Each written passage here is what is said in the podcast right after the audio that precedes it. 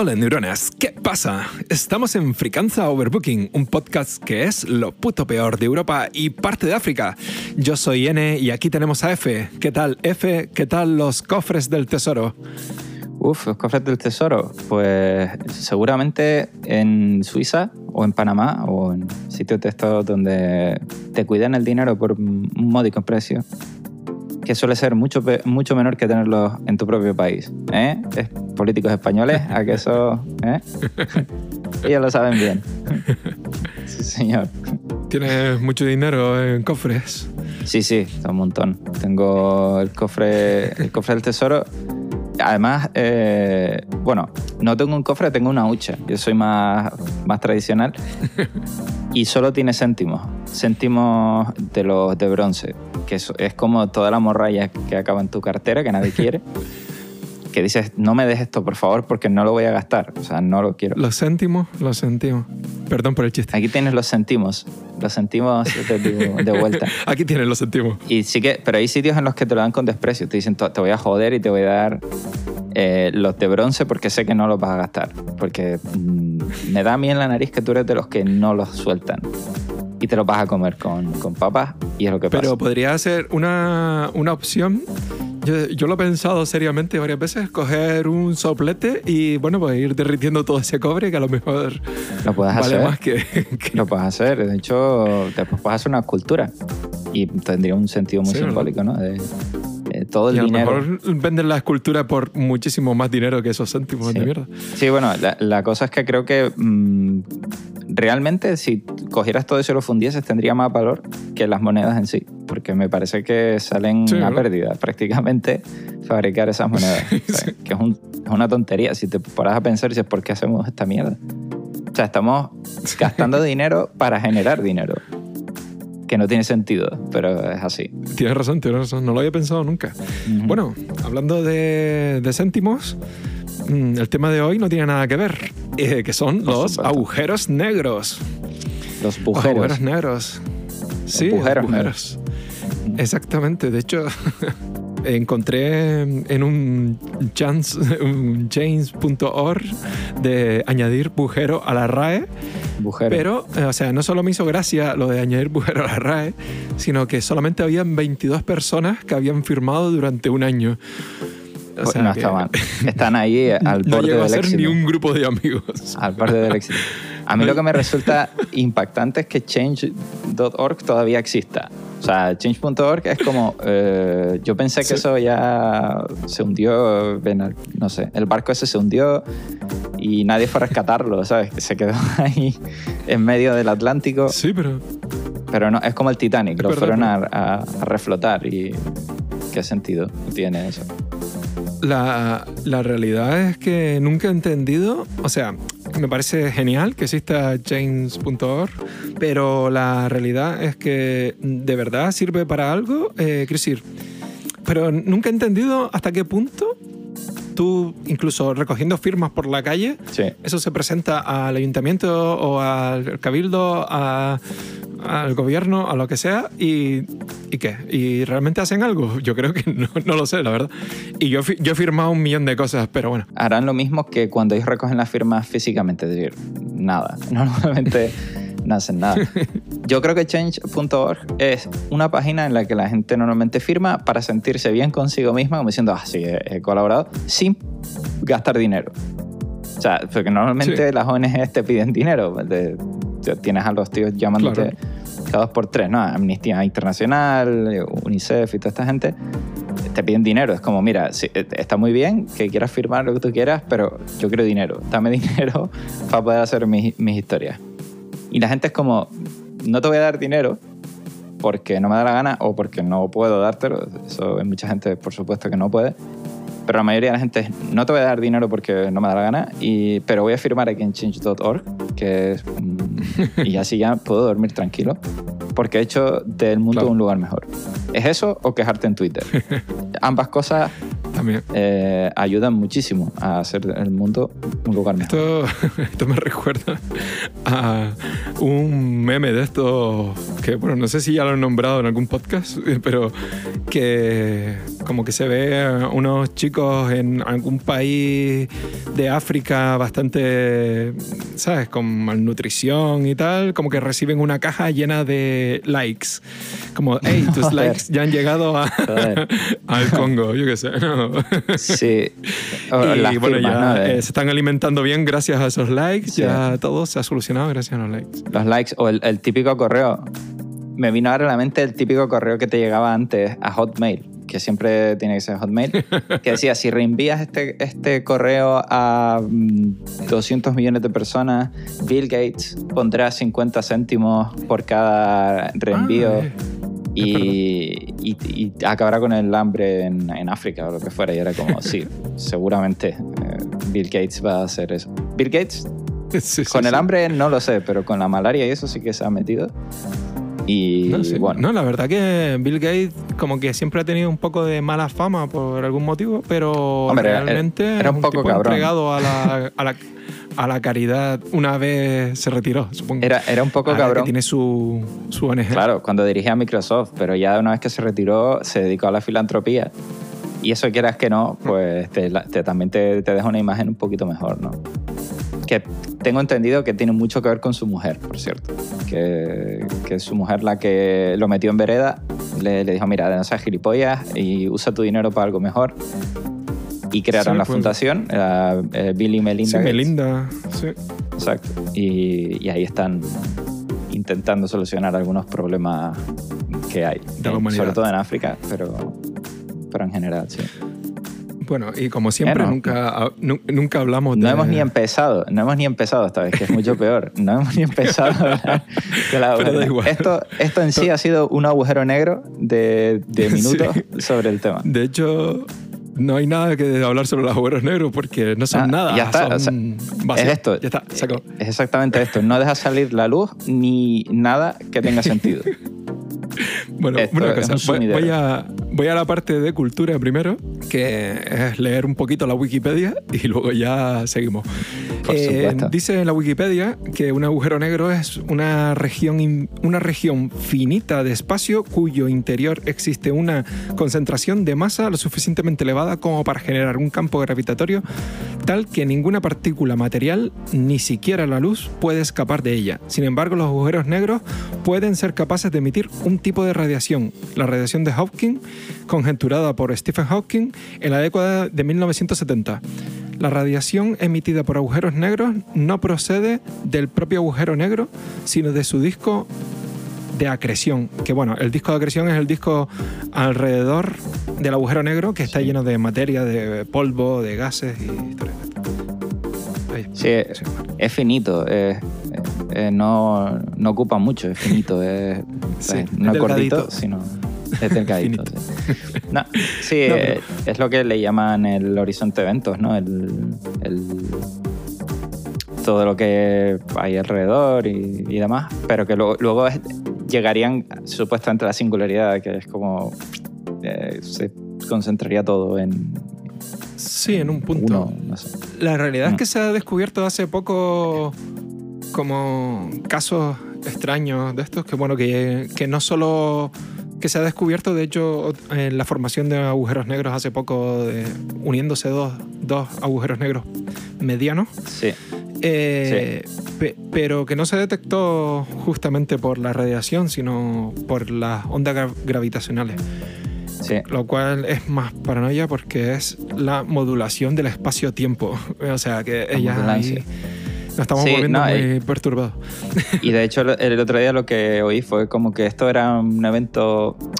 No era nuevo, obviamente, eh, pero eh, lo que era nuevo de, de esta, de este hecho en concreto, de que dos agujeros negros se uniesen y tal, era que se supone que por cómo eran, por ser de tamaño mediano, digamos, no debería pasar.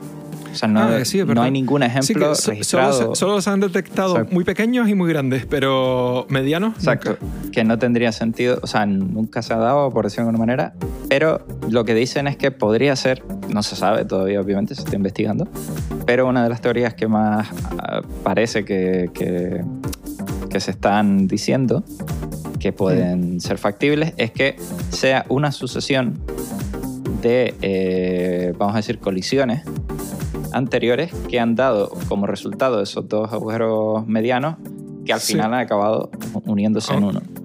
Aunque es Pero, bastante bueno. improbable, pero podría ser.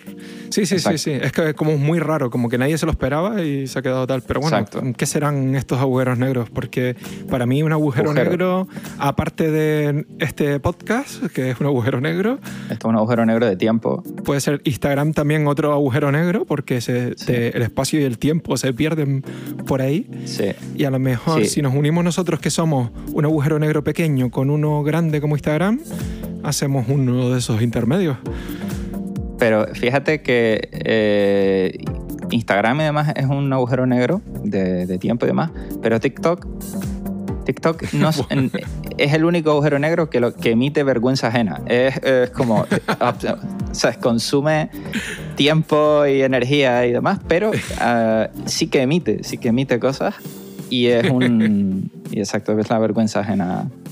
Es curioso. eh, alguien le escuché, me parece que lo leí en Twitter o algo así, como que TikTok era una red social que era fomentaba la creatividad de copiarte de lo que todo el mundo estaba haciendo en ese momento. Está bien, es creatividad sobre la ¿Sabes? copia. Eh, me gusta... Hasta, eh, dicho como lo acabas de decir tú, no es tan malo, porque de hecho el copiar genera creatividad, pero en este caso es como todo el mundo intentar hacer lo mismo para decir que soy creativo y que estoy haciendo este baile y que no sé y que estoy creando contenido, pero que es el mismo contenido que todo el mundo crea, haciendo Sí. exactamente lo mismo, o yo qué sé, este baile, este reto, este lo que sea.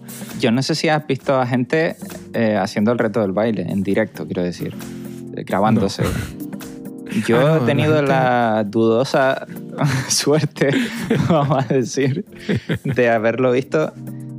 Y tengo que decir que es bastante, bastante extraño ver a una persona haciendo el tonto un poco. O sea, tú ves a una persona haciendo cosas, está todo el mundo ya haciendo su vida por ahí, y de repente hay alguien que está haciendo cosas muy locas en un punto determinado Sí. del espacio.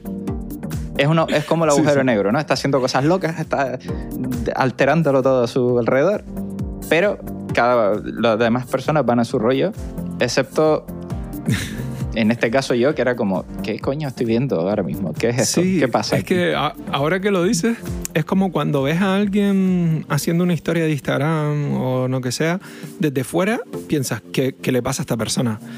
Eh, Sí. ¿Sabes? ¿Por qué mira así la cámara o qué, qué está intentando hacer? Y es como. Esos ah, movimientos, los Sí. movimientos, dices, ¿tendrá, ¿tendrá algún ataque? vale. Poniendo espasmos? morritos, ¿Qué está pasando? Moviendo la, Exacto. moviendo la cara, haciendo algún baile.